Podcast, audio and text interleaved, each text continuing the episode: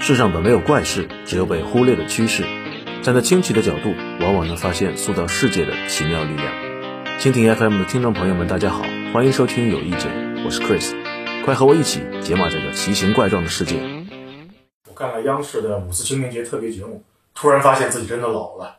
其中有一个节目印象特别深刻，就是六所高校大学生和三个虚拟人共同演绎了一首《New Youth》新青年。这旋律我熟啊，改编自《New Boy》，暴露年龄了啊。它是朴树的《我去两千年》专辑的第一首歌，直到现在呢，我去唱 K 还会点啊。它里面唱“快来吧，奔腾电脑”，唱“轻松一下 Windows 九八”，唱“我们的未来该有多酷”。而今天呢，谁家里要是真还有 Windows 九八，那倒是一件挺酷的事儿。那么最早听到这首歌呢，是九十年代末，当时啊，电脑是一种很奇妙的存在。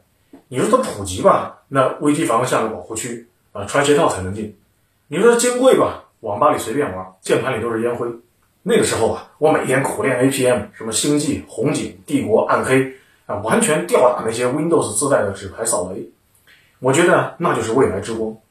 现在我偶尔怀旧，打开当时那些游戏，发现根本玩不下去，画质太渣了，人物都看不清，技能全是颗粒感，无法代入。那么当时的神作尚且如此，普通游戏更是不忍卒睹。现在就不一样了，厂商们在视觉这块开始卷。人物的外形，各种细节拿捏的越来越到位啊！这次的五四特别节目上亮相了三个虚拟人：星童、同和光和吉利。星童呢，来自 QQ 炫舞，画风带有明显的卡通感；铜和光，虚拟偶像，脸庞的帅气逼近现实生活中的男团。那么吉利啊，玩过吃鸡的应该都认识啊，他头发、皮肤非常有质感，非常写实。如果硬要挑刺，那可能反而是过于完美了。那么他们呢？既可以出现在现实的场景里面，跟大学生同台演出，又可以回到虚拟世界，甚至还能把真人啊，央视的主持林买 T 的数字分身带入虚拟世界，完成数字和现实之间的穿越。那么，所谓虚拟人呢，就是通过 3D 图像软件或者其他模拟仿真工具制作以数据形式存在的人或者类人角色。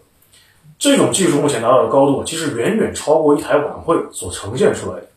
不知道你有没有听说过 Siri 啊？不是那个会唱歌的海妖啊，而是由腾讯与 Epic Games 等业内各领域顶尖的公司联合开发的高保真虚拟人。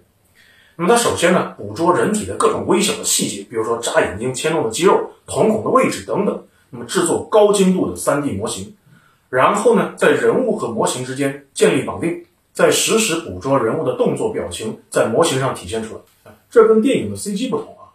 后者呢是一帧帧静态、长时间渲染精修出来的，而虚拟人呢是实时的，你哪块肌肉微微动一下，它能跟你同时动，听起来很牛，对吧？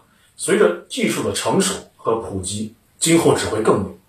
那么去年呢，Epic 发布了一套开发工具，叫做 MetaHuman Creator，小白也可以在几分钟之内创建逼真程度达到照片级的虚拟人。这类技术极大提升了虚拟人制作水平，也推动了虚拟人愈发频繁地进入大众视野。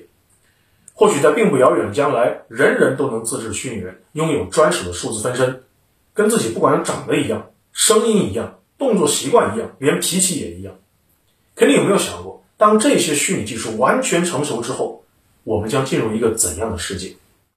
如今，移动互联网的大潮即将过去，元宇宙、Web 3.0等概念兴起。下一波技术浪潮，尤其是虚拟现实的技术，又会如何的影响这个世界？那么这些问题跟我们每个人都息息相关，值得多思考两秒钟。那么这个问题的不同答案呢，本质上是一次路线的选择。当下啊，我们大致看到了两种路径，其一就是完全脱实向虚的元宇宙。尽管元宇宙还处于混沌当中，没有人能说清楚它到底是个啥，但许多大企业呢，已经有了企业级理解。比如 Facebook 改名 Meta，布局数字货币，贩卖虚拟产品，数字交易抽成。那么微软呢，觉得元宇宙就是游戏，大手笔的收购暴雪。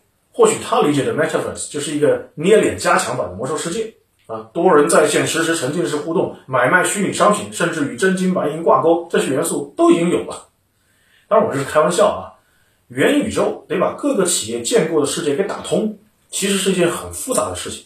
但总的来说呢，美国科技巨头们倾向于走这条路，那么他们这么选并不奇怪。啊，因为金融等服务产业占美国经济的大头，在虚拟领域的创新呢，也是他们很擅长的东西。那比如 NFT、DAO、区块链、数字货币、Web3 等概念层出不穷，所以走这条路符合美国的发展逻辑。那么长期来看啊，这条路就是要把我们的生活映射到网上，我们通过虚拟人这种数字分身进入沉浸式的虚拟空间，在其中建构另一重世界。或许是因为人的生命只有一次啊，我们无法穷尽体验大千世界的无穷可能，所以需要一个平行世界的模拟器，让我们摆脱时空的束缚啊，在安全的距离体验别样的人生。俗话说，寸金难买寸光阴，能把一辈子活出 N 种人生。当然是有价值的，这也是元宇宙给我们带来的意义。但是从另一个方面，元宇宙也给人类带来虚无感。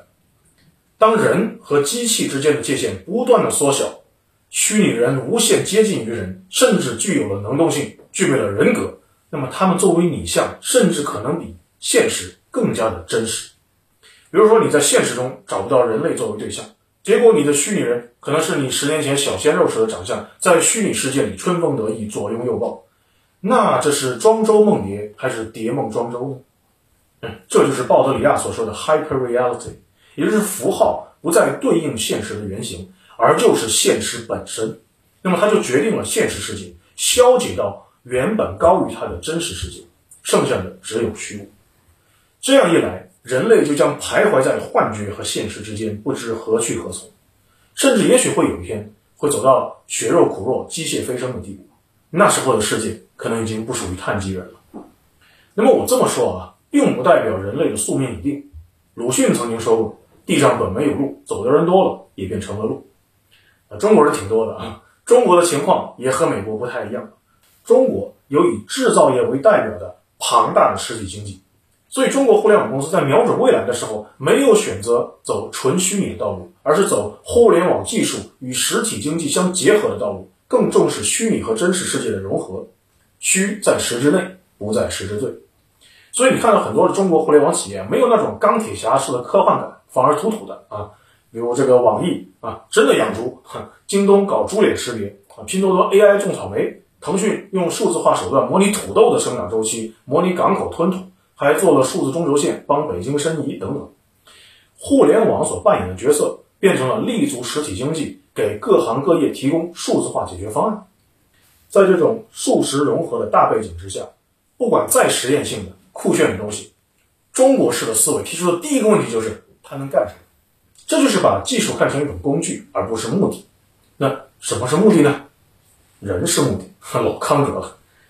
就拿虚拟人来说啊。它用到的很多的游戏的底层技术，包括游戏引擎的仿真模拟、实时渲染等等，都已经应用到自动驾驶、呃文旅、医疗、工业制作等许多领域当中。